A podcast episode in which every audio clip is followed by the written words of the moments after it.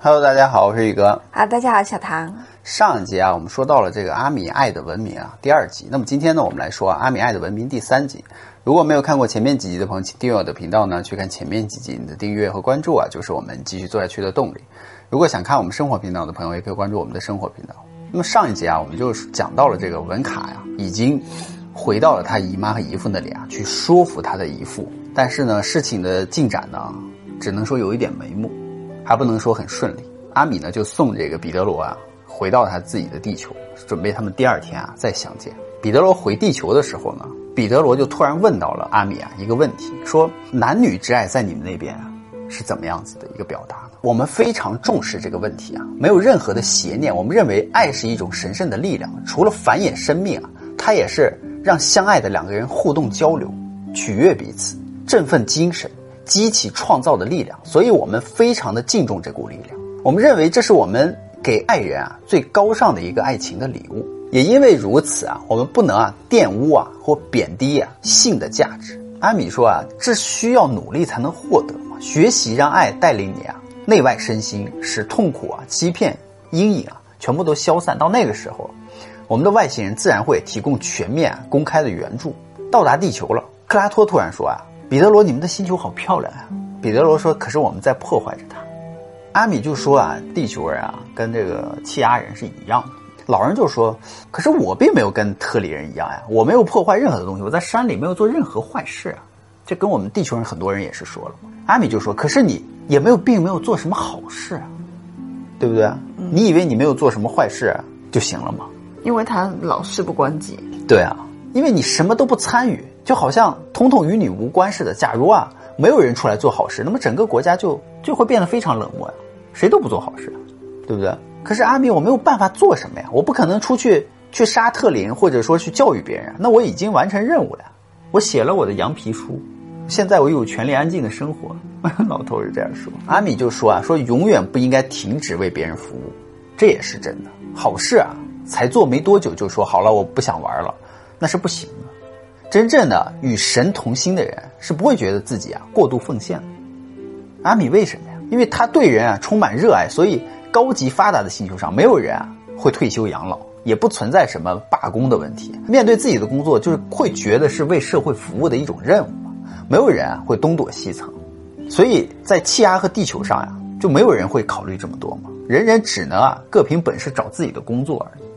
那就浪费了很多人的这个天赋，也有许多事情需要改善，所以就是说，地球上有的人就会啊，把很多时间浪费在游戏、上网。克拉多开玩笑的时候说：“彼得罗，如果你愿意的话，可以带我回你家，介绍给你奶奶，我们俩认识一下。”不行，我奶奶看到你会吓死的。阿米跟彼得罗说：“明天早上在树林里等我。”彼得罗就说：“这是我第一次啊，就是回到地球以后而不觉得难过。我觉得很快我就会又与文卡见面。”因为只是一个晚上。对啊，我回到家里以后，奶奶啊在客厅里练着瑜伽，一面等着我。彼得罗，你今天回来不再苦着脸了哦，跟早上出门的时候神采奕奕的是一样的。见到阿米和文卡了吗？奶奶就问我。奶奶，如果我告诉你啊，我时常在一艘飞船上面，你会相信我吗？我相信彼得罗呀。其实奶奶的悟性还挺高的嘛。嗯，因为你出门的时候很高兴啊，你不怕外星人吗？我越来越兴奋了。他说：“奶奶说不怕，因为宇宙主要的力量是爱心啊，所以我相信啊，那些人既然能驾驭那么神奇先进的飞船的话，肯定我比我们进化的要多得多嘛。因此，他们一定会善良、亲切、更有爱心的呀。”哇，奶奶的悟性好高啊！我紧紧的搂住了奶奶啊，头靠在她的肩膀上，忍不住哭了起来，心中充满了幸福的那种喜悦。奶奶说：“我只求你帮我办一件事情啊，奶奶你说吧，你所说的阿米啊和文卡。”他们下次来的时候啊，让我见见他。明天你就可以见到他了。再次拥抱奶奶。他说：“我从来没有像那天晚上睡得如此的香甜，因为第一个是奶奶成了我的知心了，另另一个原因就是我最大的梦想马上就要实现了，与文卡再不分离。第二天，奶奶就像我一样兴奋啊，她非要跟着我去森林里见阿米不可。我告诉奶奶，我得先问问阿米。我们依约来到了森林里之后啊，不必经过漫长的等待，我很快看见了头顶上方笼罩着黄色的光，然后把我弄到了飞船里之后啊。”阿米和克拉托笑着上前打招呼。我问他们文卡呢？他们说文卡住的城市比这个克拉托的家要亮得晚，所以我们先去接克拉托。一会儿我们一起去看文卡。阿米，我得先请求你一件事情。阿米说：“我刚收到了你脑波传来的讯息，关于咱们的事情，你奶奶已经知道了是吧？”她希望能够认识我，我很高兴。这样的事情啊，会容易就多了。就我当然很乐意认识他老人家呀。彼得罗，我跟你去见见你奶奶，咱们走吧。那么克拉托不等我们邀请，也自告奋勇的说：“我也要去。”阿米立刻警告他说：“你快打消这个念头吧，要是人家见到你这副嘴脸，马上会逮捕你的。因为克拉托是粉色的呀，什么的，就跟外星人很像。那你就留下吧，所有仪表盘都锁上了，免得你干蠢事不拉这个飞船跑到仙女星座去怎么办？像两年前来到地球一样，这个阿米跟我走在大街上，人们看到他并不吃惊。”因为以为他是个刚刚参加完化妆舞会的漂亮小孩，有人甚至亲切的跟他打招呼，还摸他的头。这种误会好像让阿米很高兴啊！我也不再像上次那样担心了嘛。因为如今我对阿米的能力更加了解了。我们走进家门，奶奶笑着迎上来，她一看到阿米就热情的拥抱了他。奶奶说：“这个孩子的目光有种善良的感觉，一般地球上的孩子不一样。拥抱一位来自于文明发达星球的人，真是幸运。感谢这个宝贵的机会啊！”阿米，谢谢你啊！作为彼得罗的老师，就是我很乐意这么做啊，非常喜欢自己的职责，用全部的爱心去实践。奶奶，原谅我不邀请你去跟我们同行，说我们该走了。哦，对了，奶奶，克拉托啊，问候了你，真的吗？太感人了！这个从另一个星球来的人心地真好，请你告诉他呀，谢谢他的问候，我也向他表示问。还有就是，如果他能够下次来的话，我邀请他来家里喝茶，一起谈谈他们的星球的故事。奶奶就很兴奋嘛。克拉托知道了，肯定立马从飞船上跳下来。你们路上要多加小心啊！驾驶飞船要遵守交通规则哦。随后我们告别了奶奶啊，想办法把文卡带回来，让我看看哦。奶奶在后面说。我们俩回到飞船上的时候啊，这个克拉托啊在看一个地球上的足球比赛的节目，看到我们高兴的就迎了上来，就说：“彼得罗，你带来的那个那包纸是什么东西啊？”他说：“是点心啊。”阿米说：“这些点心是他奶奶为你们准备的。”可是彼得罗，你居然没有说呀！奶奶非常敬仰这个羊皮书作者的这个克拉托，你没说奶奶知道克拉托问候他的感动的样子，你也没有说奶奶邀请克拉托去家里做客，奶奶还说要去买克拉托喜欢的好酒，准备招待克拉托。为什么彼得你不说？这就是地球上自私的那种想法又出来了。还有一堆话呀，为什么你藏在心里不说呢？因为啊。彼得罗在吃醋，在感情方面醋，他占有欲很强。地球人就是这样，他希望啊，奶奶只属于他自己一个人。但奶奶如果幸福，有人老年有人陪伴，这不是一件好事吗？他只希望奶奶爱只属于他一个人，他不愿意任何人跟他分享奶奶的爱。彼得实在太坏了。地球人很多都这样，奶奶只属于自己一个人，你不允许奶奶还有其他享受幸福的机会，你几乎不在意奶奶的幸福。彼得，你只想到你自己。所以彼得说：“这一次我意识到阿米是对的。”所以才能指出我的自私自利，不关心奶奶的个人生活嘛。所以我决定保持沉默。他一直能沉默。对啊，克拉托说啊，太空娃娃咱们到气压了。文卡居然不在院子里，看来情况不妙啊。阿米怎么办？到哪里找文卡呢？我急得跳了起来。这很容易啊，他把代码输入计算机啊，然后文卡就出现了，出现在屏幕上。他被锁在一个担架上面，双眼紧闭，一个身穿白色。衣裳的，跟医生一样嘛，坐在他的旁边啊，在给他洗脑。他被那个当神经病，一个肯定是他姨父吧，去报了，然后说他神经病，就不停的在跟文卡说啊，说你所写的一切都是想象，你所写的一切都是想象，都是假的，都是你想象出来的，在给他洗脑，这是在给文卡施展催眠术啊，蛊惑他的心智。那我就绝望的喊道：“快把他救出来啊！”阿米说：“等一等，先让我跟文卡心灵沟通一下。”阿米说：“彼得罗他不会忘记你的呀，我成功的进入了他的心灵，跟他交流过了，阻挡住了这个心灵医生啊对他的暗示和诱惑。现在啊，他需要继续跟医生做游戏，他什么都啊不会忘记的，因为他是清醒的，只是假装啊被迷惑罢了。”文卡通过心灵感应就告诉我说：“这个正是他的叔叔格罗下令安排的，目的是让我们远离文卡的生活。这个心理医生是格罗的朋友，看过了文卡的书啊。”格罗对医生说：“啊，文卡的精神状况异常，相信自己亲身经历过书中的那些故事。他请医生对他施展催眠术，让他回归正常。”阿米就说：“我们可以吓一吓这个医生，对吧？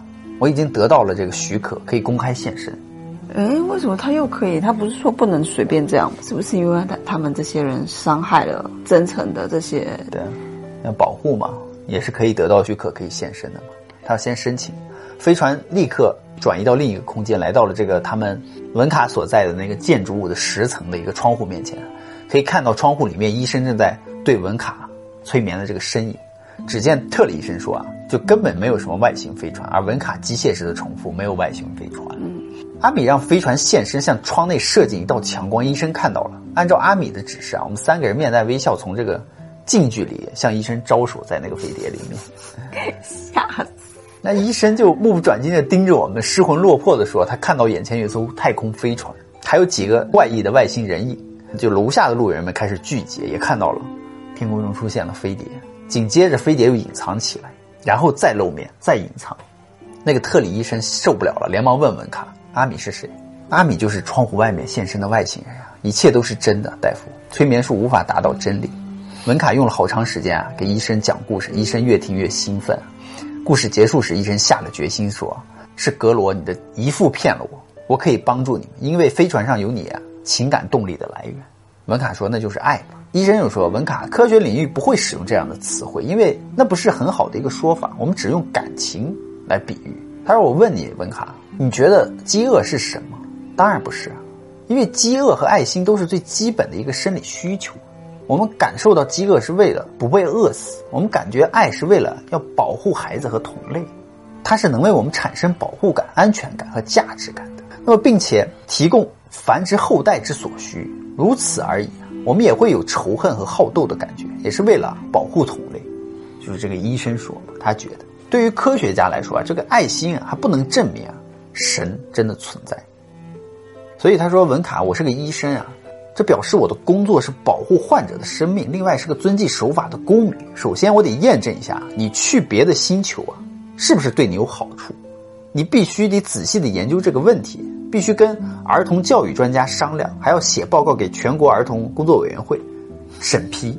那不跟地球一样？对啊，你可能还得看看地球社会与生物环境是否对你有害。”还得让我们的专家进行研究，环境条件等等，确认与外星文明建立联系不会被构成威胁。再说，我还不知道你们小朋友之间的接触啊，过程中是不是愿意合作？这件事是很不容易的，所以啊，我要立刻上报政府。这是一个国家的问题。那么他就说了：“你是要帮助我，还是要毁了我呢？” 当然是帮助你，我是医生嘛。于是呢，他就立刻拿起电话呀，要报警给政府。所以这个。文卡呢，就拉着他不让他打电话。文卡就赶快跟阿米说：“帮帮我！”文卡大声的呼救啊！但是格罗听到了以后，他的姨父听到了，想冲进这个诊疗室，但是门被锁住了，进不来。在文卡陷入这个危机的时候啊，他就感觉是我却无能为力，心中很煎熬的那一刻。他说：“这是那个心理医生就试图重新的再打电话，可是文卡抱住他的胳膊不让他打。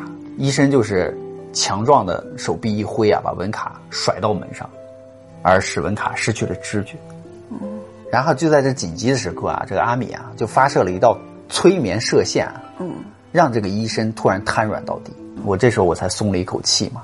然后他呢就进到这个房间去把这个文卡给接了出来，回到了飞船之上。这时候政府的警察也已经冲到了，嗯，同时他给这个医生还施展了一个催眠，术让他忘掉了他所经历的这一切。所以警察就冲到了这个破门而入之后啊，把这个医生就带走了。但没有看到阿米他们，但是警察就知道了呀，因为电话已经打出去了嘛，知道了这件事情跟这个医生还有他的姨父啊相关了，所以阿米就说现在取决于你的姨父对这些特务的一个说明，看他怎么办。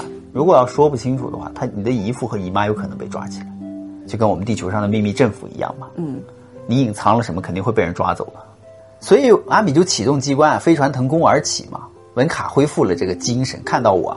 陪着他，他十分的开心，但是他就是脑袋后面被撞起来一个大包而已嘛。文卡就立刻对阿米说：“说一定要保护我的姨父和姨母呀。”阿米说：“我们一定会尽力而为的。”正是为了这个目的，咱们现在就去啊，请求援助。去援助？去哪里援助呢？去一个非常特别的地方。飞船这时候向气压星球的一片山区而飞去。阿米在用麦克风啊跟什么人讲着话，紧接着他把飞船啊对准了一座高山，飞船以最高的速度啊。速度高的可怕，冲向那座山，就要撞上那座山的时候，阿米仍然勇往直前，不打算减速。阿米说：“别怕呀，我们正要钻到那座山的肚子里面去啊！眼看着大祸就要临头的那几秒啊，就在山崖上撞得粉碎的那一刻，我们三个人闭上了眼睛的时候，用手抱住了头，可是什么事情都没有发生啊！窗外的景色突然十分的诡异了起来。我正感到疑惑的时候，只见阿米兴高采烈的宣布说：‘咱们到达了。’他们去了哪了？”就是山里面地球的地心，哦，就跟喜马拉雅山里面记不记得有人说过？嗯，那里面也是有另一个国家或者是城市的嘛。他说，阿米说我们到达了这个城市，叫做沙亚萨林城。飞船已经停下，平稳的停靠在了一座宽大的跑道上，那里有各式各样的太空飞船，向远处望去啊，跑道的尽头叠着一些未来世界的那种风格的那种大楼，和我过去在一些高级星球上看到的很类似。许多的那种小型透明的飞船缓慢的掠过城市的天空，四面八方的飞去。这里看起来像是一个文明发达的城市，但是我们明明在进化程度不高的气压呀，我搞不清楚怎么会是这样子。文卡就惊讶的说：“啊，这里不是气压呀。”阿米说：“当然不是啊，跟这么大山这么一撞，咱们已经进入到另一个世界了。平行宇宙吗？没有，是地心世界。哦，飞船穿越了这个层层的岩石，而进入了这个气压内部的一个地底。它藏在大山下面很深的一个地方，咱们得得到允许，才能从这个某个入口而进入。当然了，飞船事先提高了振动频率，才能够穿过那个坚硬的岩石。”我心想啊，既然我们在大山的下面，那么四周一定被岩石所遮盖着，看不见天空。但令人惊讶的是，我抬头望向上看的话，还是能够看见湛蓝的天空，仿佛就站在灿烂的阳光下一模一样。那为什么呢？阿米就说：“彼得罗啊，那不是真正的天空，而是从高处把天空的影像折射到这个内部而来的。就是上面有一个人造的圆顶，如果外面是阴天的话，里面也可以看到乌云。”就跟在外面一样，如果是晴天，这里面也是风和日丽。山外啊，如果是夜晚，这里一样是天黑，跟外面没有什么不同。但是这里呢，不会受到风吹日晒雨淋，因为上面有厚厚的保护层。可是我想到岩石可能会坍塌呀，仍然不太放心。有保护措施吗？我们就问。他说，用来制造圆顶的材料可以顶住任何的坍塌，可以折射天空中的任何的影像。这个面积啊，有好几平方公里远。所以一点问题都没有。那么我们三个人一起提出一个问题，就是说这是什么地方？我们的星球上怎么可能有一个充满太空飞船的一个城市呢？阿米说，在宇宙的各地啊，凡是有人类居住的星球之上，无论是进化还是不进化，在他们的地底都存在着这样的一个城市，每一个星球都有。为什么？为什么一定会存在呢？就是我们地表是几维，那么地心的那个维度一定是比你地表上要高的，高一个维度。就很有可能是好几千年就已经生活在那里。对，那我就问阿米，地球上也有这样一座城市吗？阿米说，不只是一座，好几座，在你的地球内部。这就是之前我们看了很多收集的资料里面有说呀，喜马拉雅山的内部，嗯，在地底就是有一座巨大的城市。这时窗户外面啊出现了一个可怕的景象，就是两有两个啊特里人，嗯，还是非常巨大的那种巨人，站在了跑道上，嗯，朝我们走来。面对着我们的飞船，直勾勾着看着我们，然后我们就突然看到了，说特里人，特里人。阿米笑着说：“没错，那是特里人，不过啊，却是我们的朋友，我请他们来帮忙解决我们的问题的。走吧，我们去欢迎他们。就是我们还是有点害怕嘛，因为在一座特别高度发达的城市里面，看到原始的特里人是一件很不协调的事情。更不可思议的是啊，这座城市隐藏在契阿的领土之上。”阿米一面起身一面解释道：“他们不是真正的特里，而是来自于高级文明世界的。那么这些朋友啊，起身的外形经过改造，所有的特里人的模样，就是拥有特里人的模样，以便于在这个气压星球上工作而已。”这番话总算让我们放下心来啊！紧接着，阿米邀请我们所有人都进这个洗手间，因为要消毒嘛。消毒之后啊，我们就可以出去跟他们见面。那么在我们对自身消毒了之后呢，我们走下了这座地下的城市，又遇到了什么？又发生了什么事情呢？让我们下集分晓吧。好了，今天呢我们就说到这里了。喜欢我们的朋友呢，请订阅和关注我们的频道吧。你的订阅和关注呢，就是我们继续做下去的动力哦。别忘了三连哦，拜拜，拜拜。